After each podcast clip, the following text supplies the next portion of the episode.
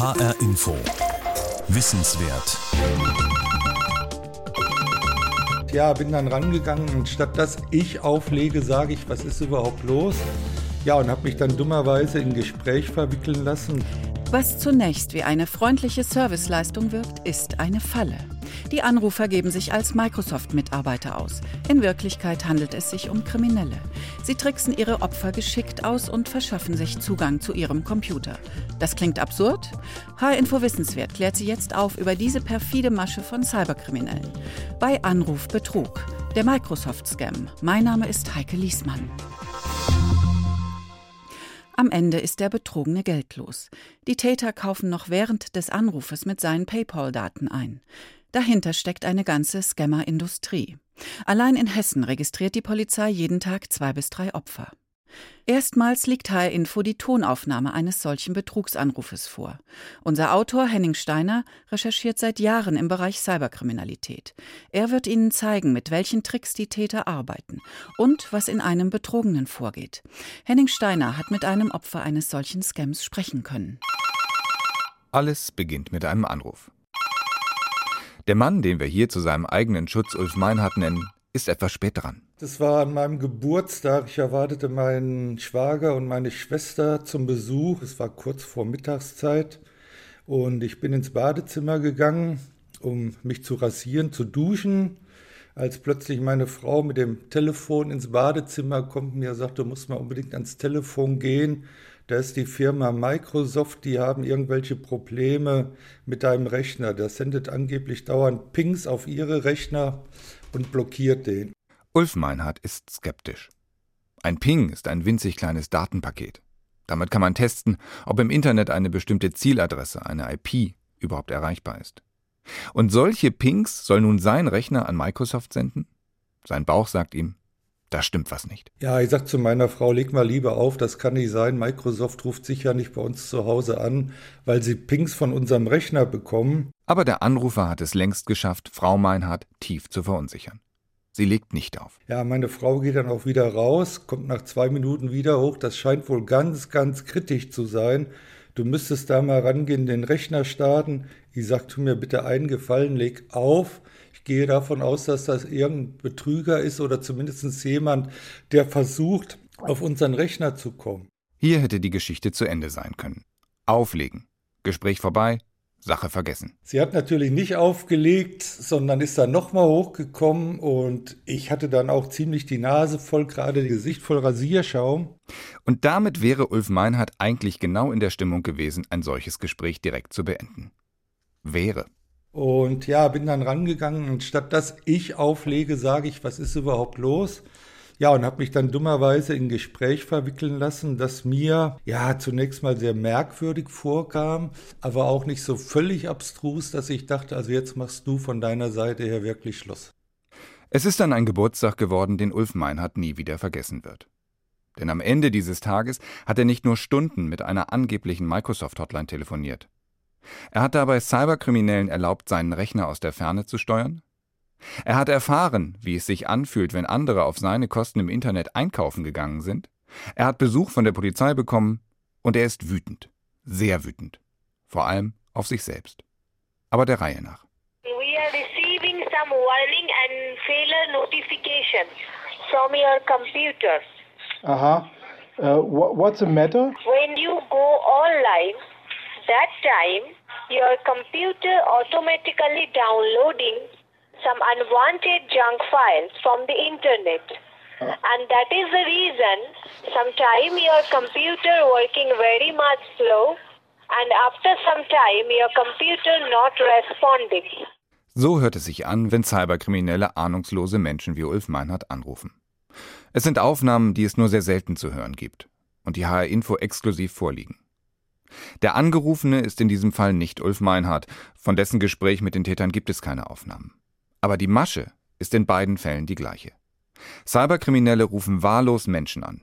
Sie geben sich als Mitarbeiter von Microsoft aus, sie warnen vor einem Problem und sie bieten Hilfe an. Unser Rechner wäre infiziert und er würde immer, wenn er eingeschaltet ist, an die Firma Microsoft Fehlermeldungen schicken, dass da irgendwas nicht in Ordnung ist und Das wäre in Ihrem Sinne und natürlich auch in meinem Sinne, das zu beheben, weil für mich würde halt die Chance auf einen Schaden bestehen und für Sie wäre es lästig, weil diese Pings eben Ihre Rechner in der Performance schwächen und das wäre für Sie auch unangenehm. Wer die Hilfe der angeblichen Techniker annimmt, sitzt in der Falle. Denn die Täter haben ein klares Ziel. Sie wollen die Angerufenen dazu bringen, dass sie ihnen aus der Ferne Zugriff auf den eigenen Computer geben. Diesen Remote-Zugriff nutzen sie dann, um zum Beispiel Passwörter oder Kontodaten zu erbeuten. Alles mit Erlaubnis und direkt vor den Augen ihrer getäuschten Opfer. Microsoft Scamming wird diese Masche genannt. Ein Scam ist ein Betrug. Und bei dieser Art des Betrugs haben es die Täter auf die Nutzer von Microsofts Betriebssystem Windows abgesehen. Ganz einfach, weil es so verbreitet ist. Bei fast jedem Anruf bekommen Sie einen Windows-Nutzer oder eine Nutzerin ans Telefon. Und damit ein potenzielles Opfer. Die erbeuteten Summen belaufen sich in der Regel im Anfangsfall so um Beträge zwischen 150 und 350 Euro. Das summiert sich natürlich und man kann konservativ gerechnet rund 30 Millionen Schaden Minimum annehmen für Deutschland. Joachim Rosenögger ist eine Art Cyberermittler bei Microsoft. Er arbeitet in der sogenannten Digital Crimes Unit des Konzerns. Ob seine Schätzung 30 Millionen Schaden allein für Deutschland realistisch ist, lässt sich nicht überprüfen. Fest steht aber, Opfer wie Ulf Meinhardt gibt es viele. Bis zu 1000 Fälle werden allein der Polizei in Hessen jedes Jahr gemeldet. Zwei bis drei sind es pro Tag. Doch auch diese Zahl sagt nicht allzu viel aus. Denn die meisten Opfer gehen gar nicht zur Polizei. Und Angerufene, die den Betrug wittern und auflegen, noch bevor etwas passiert ist, erst recht nicht. Was sich aber sicher sagen lässt, für die Täter ist es ein Massengeschäft. Diese Betrugsmasche, die wird weltweit betrieben, überwiegend von Callcentern aus Indien heraus. Wir kennen auch ein paar andere Callcenter aus der Ukraine, aus Kolumbien, die keine so eine große Rolle spielen. Also überwiegend kann man sagen, es sind hunderte von Gruppen, die das Ganze machen, die es aus Indien heraus betreiben und von dort aus die ganze Welt anrufen. Auch auf dem seltenen Mitschnitt eines solchen Scamming-Versuchs ist trotz der leider schlechten Tonqualität deutlich zu hören, die Anruferin ist keine englische Muttersprachlerin. Und im Hintergrund telefonieren hörbar noch ganz viele andere Menschen. Sir, I am a computer technician, okay, and I am working in Microsoft company. In uh, USA. Yes, yes, I'm calling from US exactly. Right now you are in Germany and I am calling from US. Why? Because your call has been diverted. That's why. Tatsächlich sitzt auch diese Anruferin ganz sicher nicht in den USA. Wahrscheinlich arbeitet auch sie in einem Callcenter in Indien. Indien ist weltweit einer der Marktführer in Sachen Callcenter-Business. Zahlreiche westliche Konzerne haben dort Kapazitäten für den Kontakt mit ihren Kunden gebucht, weil es billig ist. Und weil auch Cyberkriminelle auf Geld achten, machen sie sich diese über Jahre legal entstandenen Callcenter-Strukturen zunutze. Christoph Schulte, Pressesprecher des Landeskriminalamtes Hessen. Natürlich nutzt ein Krimineller jede mögliche Art und Weise aus, um Geld zu kriegen. Das heißt, warum soll er nicht über diese Support-Schiene auf die gleichen Strukturen vielleicht zurückgreifen, äh, die in Indien schon vorliegen? Das heißt, ich habe dort einfach günstiges Personal, das Englisch spricht und habe die technischen Voraussetzungen, von denen ich weltweit agieren kann. Und das ist das Kernproblem dieses Deliktes. Es muss nicht aus Deutschland angerufen werden, sondern es kann aus einem ganz anderen Land auf der Welt in Deutschland ein Schaden entstehen durch solche Callcenter. Wie sich die Täter organisieren, darüber wissen Polizei und Microsoft als betroffenes Unternehmen schon eine ganze Menge. Doch warum hat die Masche überhaupt Erfolg? Und bei wem? Ulf Meinhardt zum Beispiel. 40 Jahre lang hat er als Dozent an einer Fachhochschule gearbeitet. Er ist Ingenieur der physikalischen Technik. Er hat Erfahrung im Umgang mit Computern. Und er wirkt alles andere als leichtgläubig. Und doch hat er am Ende alles gemacht, was die Stimme am Telefon ihm sagte. Ja, ich denke mal, es lag einfach daran, dass sie meine Frau eben vorher schon, ich denke bestimmt 10, 15 Minuten lang bearbeitet haben und die war auch völlig ängstlich und panisch. Es ging da gerade auch um das PayPal-Konto, was mich eigentlich natürlich hätte sofort noch skeptischer machen müssen. Ich bin dann auch tatsächlich runtergegangen, habe den Rechner eingeschaltet. Ja, und da war es eigentlich schon zu spät. Dann ging das nämlich los mit Passworteingabe und plötzlich merkte ich, dass die den Rechner schon übernommen hatten. Ein Anruf. Eine Stimme, die Englisch mit starkem Akzent spricht. Die behauptet, von Microsoft zu sein. Und zu wissen, dass der Rechner des Anrufers infiziert sei. Viele, die das hören, werden sagen, das kann mir doch nicht passieren. Oder da fallen doch nur Senioren drauf rein. Falsch gedacht, sagt Joachim Rosenögger von Microsoft.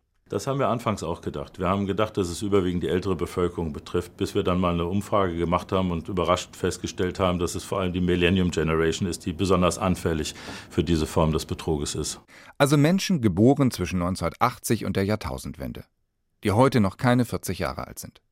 Eine Generation also, für die der Computer und das Internet schon früh zum alltäglichen Leben gehörten.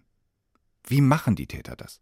Dass selbst solche Menschen für digitalen Betrug anfällig sind. Kann die Tonaufnahme des Scamming-Anrufs Hinweise auf Antworten liefern? Marco Krause gehört selbst zu diesen Millennials.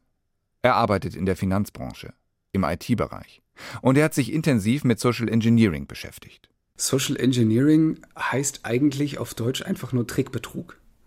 Also das heißt, man verwendet das im Internetsprachgebrauch häufiger, wenn hier tatsächlich auch technische Methoden mit dazukommen, eben diese Engineering-Variante und Social, na klar, der Faktor Mensch spielt auch eine sehr große Rolle dabei. Es ist die Kunst, Menschen für die eigenen Ziele zu beeinflussen. Ich bringe jemanden dazu, etwas zu machen, was ich selbst beabsichtigt habe. Wir alle haben wahrscheinlich schon E-Mails bekommen, mit denen Betrüger auf gefälschte Webseiten locken wollen. Seiten, die aussehen, als seien sie die Seite unserer Bank oder die eines Online-Versandhauses. Solche Betrugsversuche werden Phishing genannt. Ein Kunstwort, angelehnt an das englische Wort für fischen, aber mit ph am Anfang geschrieben. Phishing ist so etwas wie das Angeln nach Passworten per E-Mail. Es ist die häufigste Variante, mit der Betrüger ihre Opfer mit Hilfe von digitaler Täuschung, mit Hilfe von Social Engineering in die Falle locken wollen. Der zweithäufigste Fall ist dann jetzt mittlerweile das sogenannte Vishing, also Voice Phishing. Und das ist das, was man dann am Telefon macht. Das ist sehr beliebt geworden, weil man natürlich in direkter Interaktion mit dem Opfer tritt und dementsprechend halt auch Zweifel nochmal direkt ausräumen kann. Microsoft Scamming ist Vishing. Psychologisch sehr geschickt gemachtes Vishing. Ulf Meinhardt, das Scamming-Opfer, hat erlebt, wie die Täter bei ihm zeitgleich ganz unterschiedliche Gefühle erzeugt haben. Das war zweischneidig. Auf der einen Seite natürlich diese Panik zu erzeugen, der Rechner ist infiziert und da sind jetzt irgendwelche Leute bei, ihre Passworte abzugreifen und ihre ganzen Accounts zu knacken. Und auf der anderen Seite natürlich dann auch, bleiben Sie mal ruhig, wir bringen das jetzt für Sie in Ordnung. Eine Mischung also aus Druck und Hilfsangebot. Ganz typisch für Social Engineering, sagt Marco Krause. Meistens läuft es dann so ab, dass ich dann mein Opfer mit einem fiktiven Problem konfrontiere und äh, im Trickbetrug spricht man dann auch von der Informationsblase. Also das heißt, ich als Angreifer kontrolliere den gesamten Informationsfluss. Und äh, ich mache das Problem auf und ich zeige auch schon eine mögliche Lösungsvariante. Und äh, das Opfer ist dann meistens natürlich geneigt zu sagen, ja, das ist, leuchtet mir ein, das ist die einzig vernünftige Variante, das, das jetzt zu tun, dieses Problem jetzt wieder zu lösen. Und das ist genau dieser Weg, den der Angreifer beabsichtigt hat. Der nächste Schritt? Vertrauensaufbau. Der funktioniert auf ganz unterschiedlichen Wegen. Einer davon Professionalität vorgaukeln. So now you need to hold on, okay? You need to hold on. My uh, senior colleague, I'll help you how to, uh, where is the problem is located, okay? Wait, wait a moment. Hello? Hello? Yeah, hi. So, very good day to you, first of all. Right now, your call transferred to me. My name is Thomas Jordan. Das Gespräch läuft seit ungefähr zwei Minuten. Dann wird das Opfer weiter verbunden.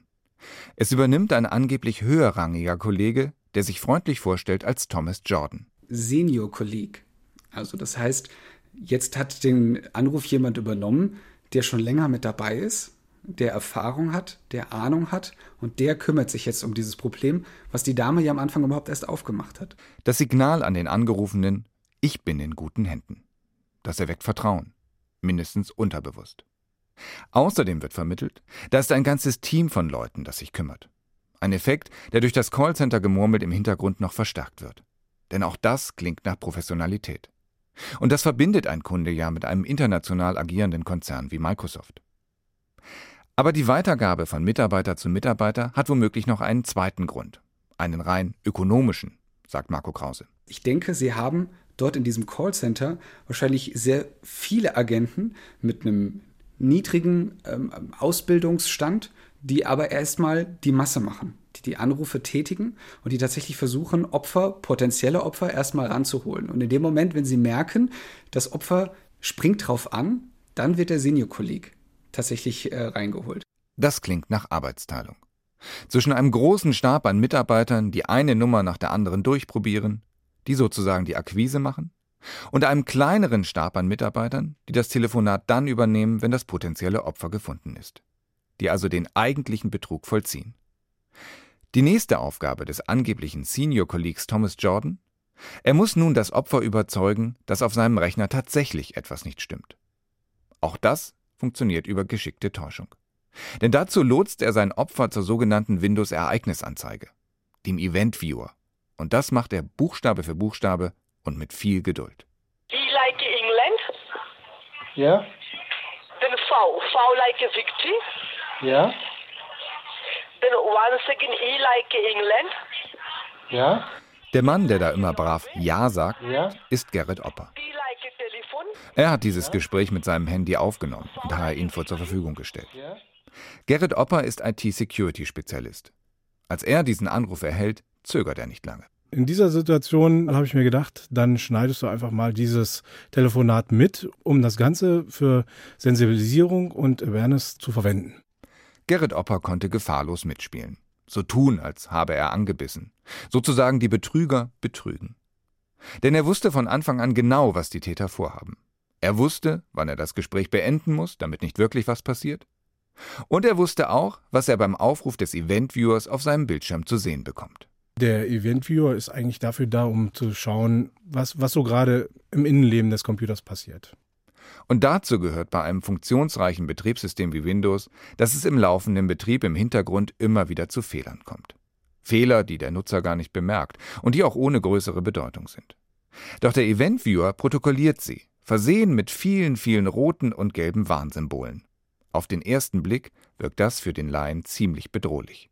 Und das wissen auch die Betrüger. Der normale Microsoft Windows-Nutzer, der dieses nicht kennt, wird da natürlich erstmal wahrscheinlich panisch und denkt, oh, diese Millionen von Meldungen, das sind Viren, äh, Funde oder Meldungen und ich werde gerade angegriffen. So gaukeln die Betrüger ihren Opfern vor, dass ihre Behauptung stimmt. Dass das System des Opfers tatsächlich befallen ist. Und dass es jetzt ganz wichtig ist, sofort die Hilfe des angeblichen Microsoft-Technikers anzunehmen. Und falls das Opfer noch Fragen hat? Kritische Fragen? Auch darauf sind die Anrufer vorbereitet. Sie brauchen nur abzulesen. Von vorgefertigten Antwortlisten, ganz so wie in einem echten Callcenter. Gerrit Opper hat sie zum Beispiel gefragt, woher sie denn wissen, dass es sein Computer ist. And, and how do you know that is my computer? Uh, because uh, when you buy this computer from the shop, at that time, one unique license ID number registered our department under your name. So, sir, that is why we know that is it your computer. Understand me? Ja? Eine Lizenznummer.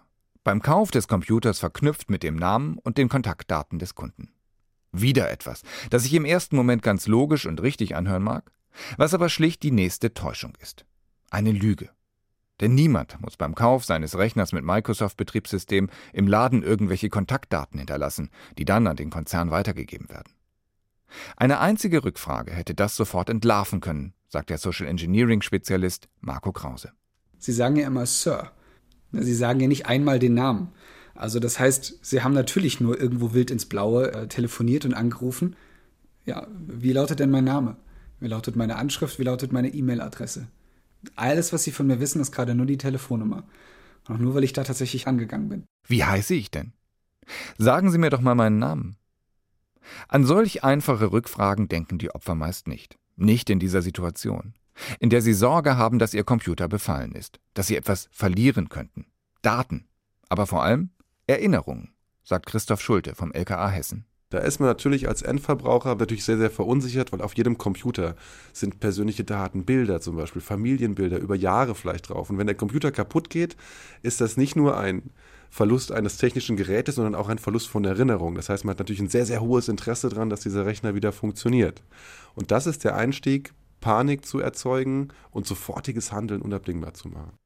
Und dieses Handeln gipfelt dann meist darin, dass die Opfer den angeblichen Microsoft-Technikern Zugriff auf den eigenen Rechner geben. Zum Beispiel, indem sie bereitwillig ein Programm für einen Fernzugang installieren. Auf dem Weg dahin wenden die Täter noch viele kleinere psychologische Tricks an. Keiner dieser Tricks ist für sich allein betrachtet eine Erklärung dafür, warum die Opfer auf den Betrug reinfallen. Es dürfte eher das Zusammenspiel sein. Die eigene Sorge, ein großzügiges Hilfsangebot, vermeintlich schlüssige Antworten auf Kontrollfragen, sagt Marco Krause. Das Social Engineering ist jetzt in dem Sinne keine, keine 1-0-Wissenschaft, wie man es jetzt in der Computertechnik ja normalerweise hat. Also das heißt, entweder es funktioniert oder es funktioniert nicht, sondern mit jeder weiteren eingesetzten Social Engineering-Methode erhöhen sie die Wahrscheinlichkeit, dass das Opfer tatsächlich im Telefonbetrug auf den Betrugsfall hereinfällt. Das sind so statistische Methoden und wenn eben entsprechend sehr viele miteinander kombiniert werden, dann ist die Erfolgsgarantie schon ziemlich hoch. Vieles passiert dabei im Unterbewusstsein. Und hinterher wundern sich Opfer wie Ulf Meinhardt über sich selbst.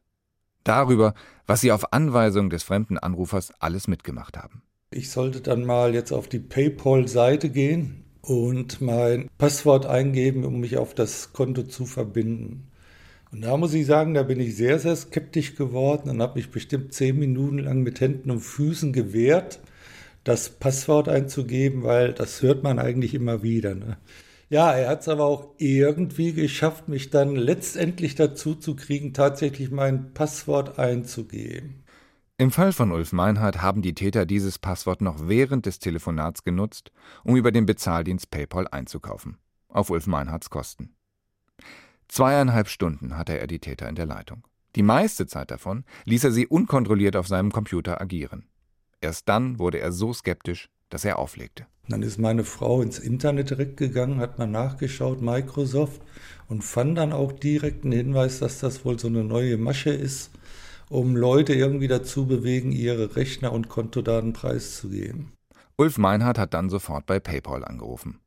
Und danach die Polizei, die noch am selben Tag kam. Wie gesagt, an seinem Geburtstag. Am Ende hat er Glück im Unglück gehabt. Die Täter hatten erst für 250 Euro eingekauft und das Geld bekam er über PayPal ersetzt. Schlimmer waren für ihn der Aufwand, das System komplett neu aufzusetzen und der Schaden für das eigene Ego. Eigentlich weiß man das, dass man sowas nicht machen darf. Ja, und bei den Kollegen natürlich. Ich war für ein paar Tage die Lachnummer schlechthin. Die Täter blieben hartnäckig. Sie haben danach noch mehrfach bei Ulf Meinhardt angerufen, wahrscheinlich in der Hoffnung, ihn doch wieder an den Haken zu bekommen. Auch das ist nicht ungewöhnlich. Denn selbst wenn Opfer wie Ulf Meinhardt schon die Polizei verständigt haben sollten, ist das Risiko für die Täter gering. Gerade dann, wenn sie wie vermutet aus einem indischen Callcenter heraus agieren. Joachim Rosenögger von Microsoft. Eine Schwierigkeit sind zum Beispiel die unterschiedlichen Rechtssysteme. Ja, die Polizei muss über Rechtshilfeersuchen arbeiten aus den verschiedenen Ländern Richtung Indien. Ähm, hinzu kommt aber auch die Ermittlungsmöglichkeiten in Sachen der Telekommunikation sind ausgesprochen schwierig. Eine Anrufrückverfolgung nach Indien äh, stellt sich fast als unmöglich dar. Deshalb ist die wirksamste Gegenmaßnahme Information, Aufklärung, Warnung. Damit die Nutzer wissen, wenn ein angeblicher Microsoft-Techniker bei ihnen anruft, dann ist das immer Betrug. Microsoft ruft selbst nicht die Kunden an und informiert über irgendwelche angeblichen Virenbefälle auf den Rechnern. Das passiert nicht. Das machen wir nicht, das machen auch andere äh, Firmen nicht in der Industrie. Wir rufen unsere Verbraucher da nicht direkt an. Wer also angerufen wird und es meldet sich ein angeblicher Microsoft-Techniker, das Beste ist einfach aufzulegen. Das bringt die Täter natürlich nicht hinter Gitter. Und es wird ihnen auch nicht das Geschäftsmodell zerstören. Dafür gibt es zu viele potenzielle Opfer weltweit. Aber wenn weniger Leute in Hessen oder auch in ganz Deutschland auf solche Anrufe eingehen, dann merken das die Täter. Und sie reagieren darauf. Deshalb setzt auch das hessische LKA auf Aufklärung. Pressesprecher Christoph Schulte. Dadurch erfährt der Bürger, es gibt diese Masche und fällt nicht mehr drauf rein. Dann ziehen diese Betrüger wie eine Heuschrecke einfach weiter, zum Teil auch ins Ausland. Dadurch, dass diese Betrüger in Indien sitzen, haben sie ja theoretisch eine globale Möglichkeit, einfach ihre, äh, ihre Technik anzuwenden. Sie sprechen Englisch, Englisch ist Weltsprache. Ob ich damit in Deutschland die Leute übers Ohr haue, in Frankreich oder vielleicht sogar in Amerika, ist den Tätern dabei egal. Bei Anrufbetrug, der Microsoft-Scam. Henning Steiner über den Trickbetrug von Cyberkriminellen am Telefon. Das war H-Info Wissenswert. Mehr Informationen und die Sendung zum Nachhören gibt es auf hinforadio.de. Alle HR-Info-Wissenswert-Sendungen stehen Schülern und Lehrern in Hessen als Unterrichtsmaterial zur Verfügung. Mein Name ist Heike Liesmann.